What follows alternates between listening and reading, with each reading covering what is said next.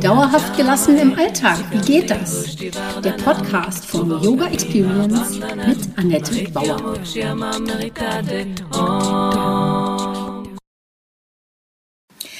Hallöchen, schön, dass du da bist. Ich begrüße dich zur Podcast Folge 24 Mehr Energie im Alltag mit den sieben Chakras. Mein Name ist Annette Bauer, ich bin Yogalehrerin, Yogatherapeutin und Yoga-Coachin. Meine Vision ist es, Yoga von der Matte in den Alltag zu holen. Mit meinen Yoga-Hacks kommst du locker durch die Woche. Wenn du wirklich dranbleiben möchtest, komm in meine Facebook-Gruppe Annettes Yoga Lifestyle Hacks und hol dir Tipps und Tricks ab, wie du dauerhafter gelassen bleiben kannst. Jede Woche stelle ich eine Übung vor und freue mich, wenn sie dir im Alltag hilft. Mein Podcast heißt auch so Yoga für dauerhafte Gelassenheit im Alltag. Du siehst, alles dreht sich bei mir um meine Vision, die Welt entspannter zu machen und dich auch. Bist du manchmal platt und weißt nicht wieso? Und dann gibt es wieder Tätigkeiten, da bist du total im Flow und das kostet dich nicht nur nichts, es gibt dir sogar noch Energie.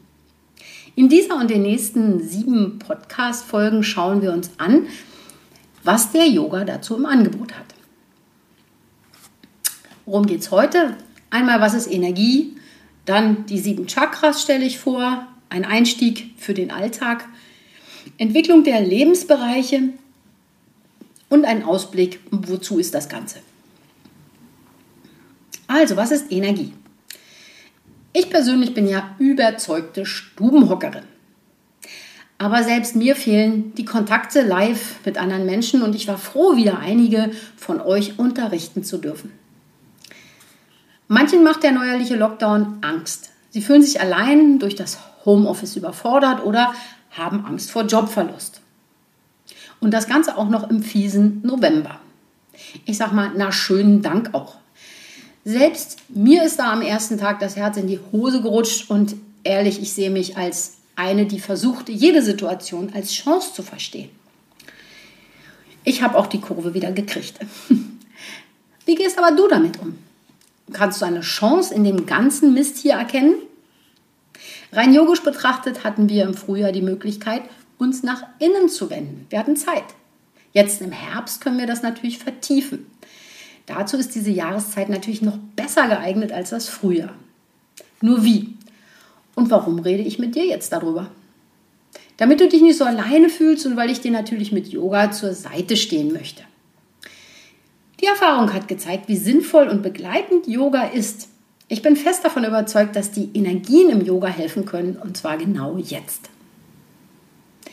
Zum einen habe ich die Einladung an dich, komm in meinen Livestream mit anderen Menschen in Kontakt, verbinde dich mit uns und hol dir darüber Energie, die du jetzt nötig brauchst. Es ist selbstverständlich anders als Yoga in echt, aber vielleicht liegt darin die Chance, Resilienz zu entwickeln und auch wir können lernen, wie wir anderen besser zuhören und sie und uns auch mit einer gewissen Präsenz zu unterstützen. Wir könnten also jetzt neue Fähigkeiten entwickeln. Wow! Das hört sich jetzt vielleicht ein bisschen stressig an, aber hier meine Frage an dich. Woher holst du dir die Energie für das alles, für diese Zeit jetzt? Für mich ist das ganz klar. Sie kommt für mich aus dem Yoga, aus den Yoga-Übungen und aus den, dem Austausch mit echten Menschen oder auch mit euch. Bitte melde dich auch einfach bei mir, wenn du, wenn dir das auch so geht und ähm, du mit mir Yoga online üben möchtest oder einfach mal deine Meinung loswerden möchtest. Also, wie ist das mit der Energie? Energie allgemein kommt von der Sonne, aber auch andere Elemente liefern uns Energie. Zum Beispiel in Form von Strom kann man sie nicht sehen, aber ihre Effekte wie Blitzschlag zum Beispiel oder kontrollierter eingesetzt kann man sie sehen bei einer Glühbirne, die leuchtet. Oder aber Energie bewegt etwas, verändert oder transformiert etwas und hilft auch etwas sich zu entwickeln. Auch der Mensch benötigt für Bewegung, Entwicklung und Erhalt Energie. Sie kommt aus der Nahrung, der Luft aber auch durch geistigen Input, damit wir körperlich und geistig verdauen können. Aha, also das wäre jetzt die Transformation. Das kennst du sicherlich auch. Nach einem schweren Essen sind wir müde, die ganze Energie für, für die Verdauung benötigt. Und wenn wir viel denken müssen, kriegen wir zum Beispiel auch richtig Hunger. Wir spüren mehr nach außen gerichtete Energien im Sommer und benötigen Energie im Winter für innere Prozesse. Diese sind dann im Außen vielleicht gar nicht so sichtbar. Pflanzen ziehen die Kraft nach innen. Menschen sollten das auch tun. Und vor der Erfindung der Elektrizität war das auch ganz normal in der dunklen Jahreszeit. Rückzug war ja auch draußen einfach nur echt dunkel.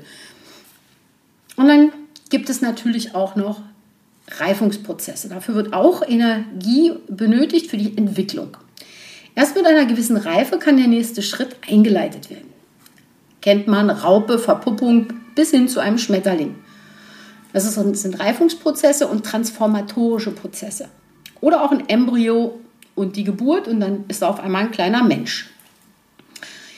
Aber eben wichtig, vor dem Rennen muss man laufen lernen.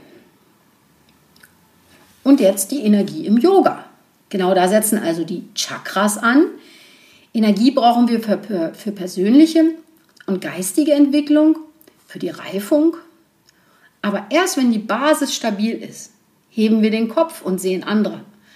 Im Kontakt mit anderen lernen wir dann, uns wieder abzugrenzen und dann unser Herz weit werden zu lassen. Es ist also immer ein Prozess des Lernens, des Erkennens, der Öffnung nach außen und zum Abgleich immer wieder auch nach innen zu schauen und uns nach innen zu sammeln. Ich sage mal, tolle Sache. Ich liebe so schematische Abläufe. Nur leider läuft es im Leben ja nicht immer so stringent ab und auch nicht bei den Chakras. Also man entwickelt da auch nicht nur eins nach dem anderen, sondern die sind immer so nacheinander, aber doch gleichzeitig auch immer noch mal dabei. Und das ist auch so gut so, denn ich meine, wenn es alles so nach so einem Schema ablaufen würde und so klar wäre, wäre das Leben echt langweilig und vorhersehbar. Trotzdem helfen mir Konzepte zu verstehen, auf welcher Entwicklungsstufe ich bin und was ich noch entwickeln darf. Ich habe mich viele Jahre mit den Chakras und den Energien im Yoga beschäftigt. Und gerade jetzt bin ich überzeugt, dass dich dieses Konzept unterstützen wird und dir Klarheit bringt.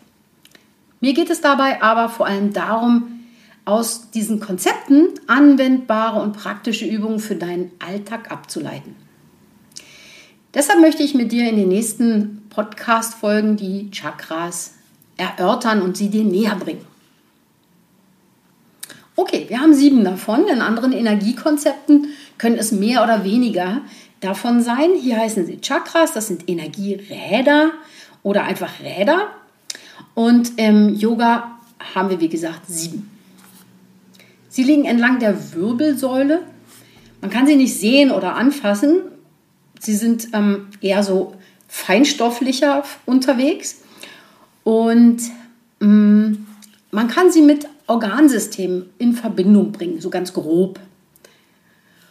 Manche Erkrankungen oder Störungen können dann auch zum Beispiel ein Hinweis darauf sein, dass da oder dort etwas nicht im Lot ist, dass das vielleicht mit diesem Chakra zu tun hat. Die Chakras sammeln und verteilen Energie im Körper. Und wenn alles wie geschmiert läuft, dann gibt es keine Klagen. Und hier ist nun die Frage, welcher Bereich benötigt denn vielleicht gerade was? Ja, oder was vor allen Dingen? Und, äh, oder ist er blockiert und wieso? Oder ist vielleicht das Chakra an sich vielleicht gar nicht so weit entwickelt? Also ist es nur eine Störung oder ist es schon eine Grundentwicklung, die fehlt? Wir gehen in den nächsten Podcast-Folgen ähm, jedes der sieben Energiezentren durch und dazu schauen wir uns deren Entwicklungschancen an und ihre möglichen äh, Einschränkungen oder Erkrankungen. Man kann sich jedes Chakra auf verschiedenen Ebenen anschauen. Schau mal, welches dich am meisten anspricht. Wir können das gesunde Chakra angucken. Das wäre dann so der Idealzustand. Da weiß man, wo man hinarbeiten kann. Oder man schaut auf die Störungen und die können natürlich körperlich, materiell oder auch geistig, spirituell sein. Und man kann auch einfach gucken, in welcher Situation reagiert jetzt gerade von mir was. Also sich selbst da so ein bisschen nochmal anders zu beobachten. Nicht alles davon wird für dich sofort greifbar sein. Und deshalb ist es wichtig, dir Zeit zu lassen und dir das über mehrere Tage auch immer mal wieder vorzunehmen. Also dich selbst dabei zu beobachten oder wahrzunehmen, welcher Teil jetzt gerade angesprochen ist. Warum sollte das für dich interessant sein? Für mich ist dabei der praktische Alltagsbezug wichtig. Damit es dir Energie bei deinen täglichen Herausforderungen gibt und du eine Idee bekommst, wo du vielleicht mal hinschauen kannst. Es geht bei einer Entwicklung ganz, also ganz oft gar nicht so um ein echtes Defizit, ähm, sondern vielleicht einfach nur um blinde Flecken, die man über sich selbst hat. So. Wenn wir da also hinschauen, bekommen wir Auskunft und Klarheit über uns selbst, naja, oder andere sogar. Und Klarheit wiederum benötigen wir, um unsere nächsten Schritte zu planen. Sonst tappen wir, wie so oft, im Dunkeln oder stochern im Nebel. Klarheit ist einfach das Wichtigste. Schritt 1 ist also innehalten und hinschauen. Dann lichtet sich auf der Nebel und der nächste Schritt zeigt sich auch schon. Nur so treffen wir eine überlegte Entscheidung für die nächste Handlung. In welche Richtung bewegst du dich jetzt weiter? Auf diese Weise übernimmst du mehr und mehr das Steuer über dein Leben, tappst nicht mehr in Energielöcher oder wirst umgehauen von Unvorhersehbarem. Die Entwicklung der Lebensbereiche. Kommen wir also zu diesen sieben Bereichen. Um das mal auf die Bereiche zu übertragen, umschreibe ich, was so alles möglich ist. Es sind so, sozusagen die Themenbereiche, um mehr Klarheit zu schaffen. Du erkennst, wo du vielleicht gerade Unterstützung brauchst oder auch welche Ebene du dich, äh, auf welcher Ebene du dich gerade herausgefordert fühlst. Das erste Chakra ist das Wurzelchakra. Es liegt am Ende der Wirbelsäule zum Beckenboden, äh, verbindet Beine und Füße und Beckenboden eben mit der Erde. Und da ist halt die Frage oder wie du geerdet, kraftvoll und stark wirst. Ja, also es hilft dir dabei, wenn das entwickelt äh, wird oder entwickelt ist, eine gute Basis im Leben zu haben, eine Standhaftigkeit und Stabilität. Und wenn du eine gewisse Sicherheit und ein Urvertrauen hast, kannst du dich weiterentwickeln. Und da geht es dann zum zweiten Chakra. Das ist so das Nabelchakra. Mm. Und dabei geht es um Kreativität, Schöpferkraft, wie du im Fluss des Lebens verbunden bist und wie du leidenschaftlich lebst. Das dritte Chakra ist dann, wie du, wie du entschlossen, selbstbewusst und mutig deine Wünsche umsetzen kannst. Also die Frage eher, wer du bist und wie handelst du? Wofür stehst du im Leben? Das kann natürlich im Extrem so eine sehr ego-behaftete Persönlichkeit, die, wo das, dieses Chakra äh, im Solarplexus-Bereich sehr gut ausgeprägt oder zu gut ausgeprägt ist. Und äh, wenn es nicht gut genug ausgeprägt ist ähm, oder, oder Defizit hat, wie auch immer, dann ähm, bist du eher vielleicht schüchtern und sprichst deine Wünsche nicht aus. Das vierte Chakra im Herzen verbindet die unteren, eher materiellen Energien mit den oberen, feinstofflicheren oder geistigen Entwicklungsmöglichkeiten. Die unteren sollten als Basis entwickelt sein, bevor wir uns in diese spirituellen Gefilde aufmachen. Es gibt genügend Fälle, in denen spirituell Suchende nicht genügend geerdet waren und eher dann geistig verwirrt wurden, als die tatsächlich dann die oberen Chakras zu verwirklichen oder zu entwickeln. Also, vierte Chakra liegt im Herzen und das ist so eine innere Haltung äh, für Mitgefühl, für Verständnis, für ein Teil von, von allen anderen zu sein. Liebe empfangen und Liebe geben können. In den oberen drei Chakras müssen wir mehr hinspüren. Also da ist es weniger um kraftvolle Körperübungen, äh, geht es darum, sondern mehr um diese Atemmeditation und was immer du machst, auch an von mir aus Körperübungen. Wie fühlt sich das an? Wie spürst du da rein? Das fünfte Chakra ist das Kehlchakra. Kehle, im Hals, in dem Bereich. Und da geht es darum, wie du klar und deutlich hörbar und sichtbar wirst. Du lernst deine, wirklich deine Wünsche, deinen Willen kundzutun. Das sechste Chakra liegt in der Mitte der Stirn, so das dritte Auge, ne, also zwischen unseren zwei Augen in der Mitte der Stirn wäre das dritte Auge ist natürlich nicht sichtbar. Und ähm, daher geht es um deine Intuition, wie du dich mit deiner eigenen Intuition verbindest und die Energien gleichmäßiger fließen lässt. Also verbunden mit deiner Intuition ist das eine Quelle der Kraft, Energie, pur. Im siebten Chakra, das außerhalb von deinem Körper oder von jedem Körper liegt, das ist so über, oberhalb des Scheitels, das heißt auch Scheitelchakra oder Kronenchakra. Und da geht es darum, wie du dich rundum entscheidungsfreudig fühlst und du bist da verbunden mit, jetzt wird es sehr esoterisch vielleicht für dich, weiß ich nicht, ob du damit umgehen kannst, ähm, die universelle Kraft und diese universelle Schöpferkraft, dass du damit angebunden bist an die Quelle von allem, das ist. Also auch wenn du jetzt nicht an Gott glaubst, tue ich übrigens auch jetzt nicht, ähm, geht es aber darum anzuerkennen, dass es etwas Höheres gibt als uns kleine Menschlein, dass wir auch nur untergeordnet unter etwas Höheres agieren. Wir sind auch nur ein Rädchen im Getriebe und wir können keinen Baum wachsen lassen. Wir, ne, das macht die Natur. Wir können Dinge nicht ähm, forcieren, die von sich aus entstehen müssen. Und das ist diese höhere Kraft und davon sind wir ein Teil. Das also im siebten Chakra, im Scheitelchakra oben. Das heißt, wenn du das entwickelst und da mit dieser Kraft verbunden bist, dann fließt durch dich diese Kraft, diese allgemeine Schöpferkraft und das kostet dich nichts, sondern gibt dir noch Kraft. Was immer du tust, fließt das durch dich hindurch. Diese Chakras müssen also gut funktionieren, um da überhaupt hinzukommen. Ähm, sie müssen gleichmäßig fließen und wenn du mal mehr Kraft benötigst und die alle gesund und funktionabel sind, dann wirst du auch immer für alles genügend Kraft haben. Und das ist eben das Schöne an diesem System. Ähm, und vor allen Dingen das Schöne ist, dass man damit arbeiten kann, dass man Übungen machen kann und die spüren kann, diese Kräfte. Am einfachsten ist natürlich diese Erdkraft zu spüren, die Füße, die Beine, den Beckenboden. Und damit geht es natürlich immer erstmal los, diese Basis überhaupt zu schaffen und auch überhaupt zu spüren.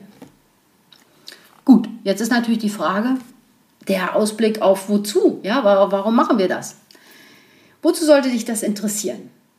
Wie schon gesagt, um blinde Flecken zu erkennen. Selbst wenn du nichts weiter veränderst, weißt du, wann dich etwas mehr Energie kosten wird. Also auch wenn du mit den Chakras jetzt nicht tiefer arbeitest, wird dir klar, ah, das ist der Bereich und wenn ich diese Situation jetzt habe, wird es mich mehr Energie kosten oder ich kann mich früher rausziehen. Und es ist auch klar, wenn etwas gut funktioniert an deinen Chakras oder alle Chakras, dann weißt du, wie viel Kraft dir zur Verfügung steht und was du damit leisten kannst.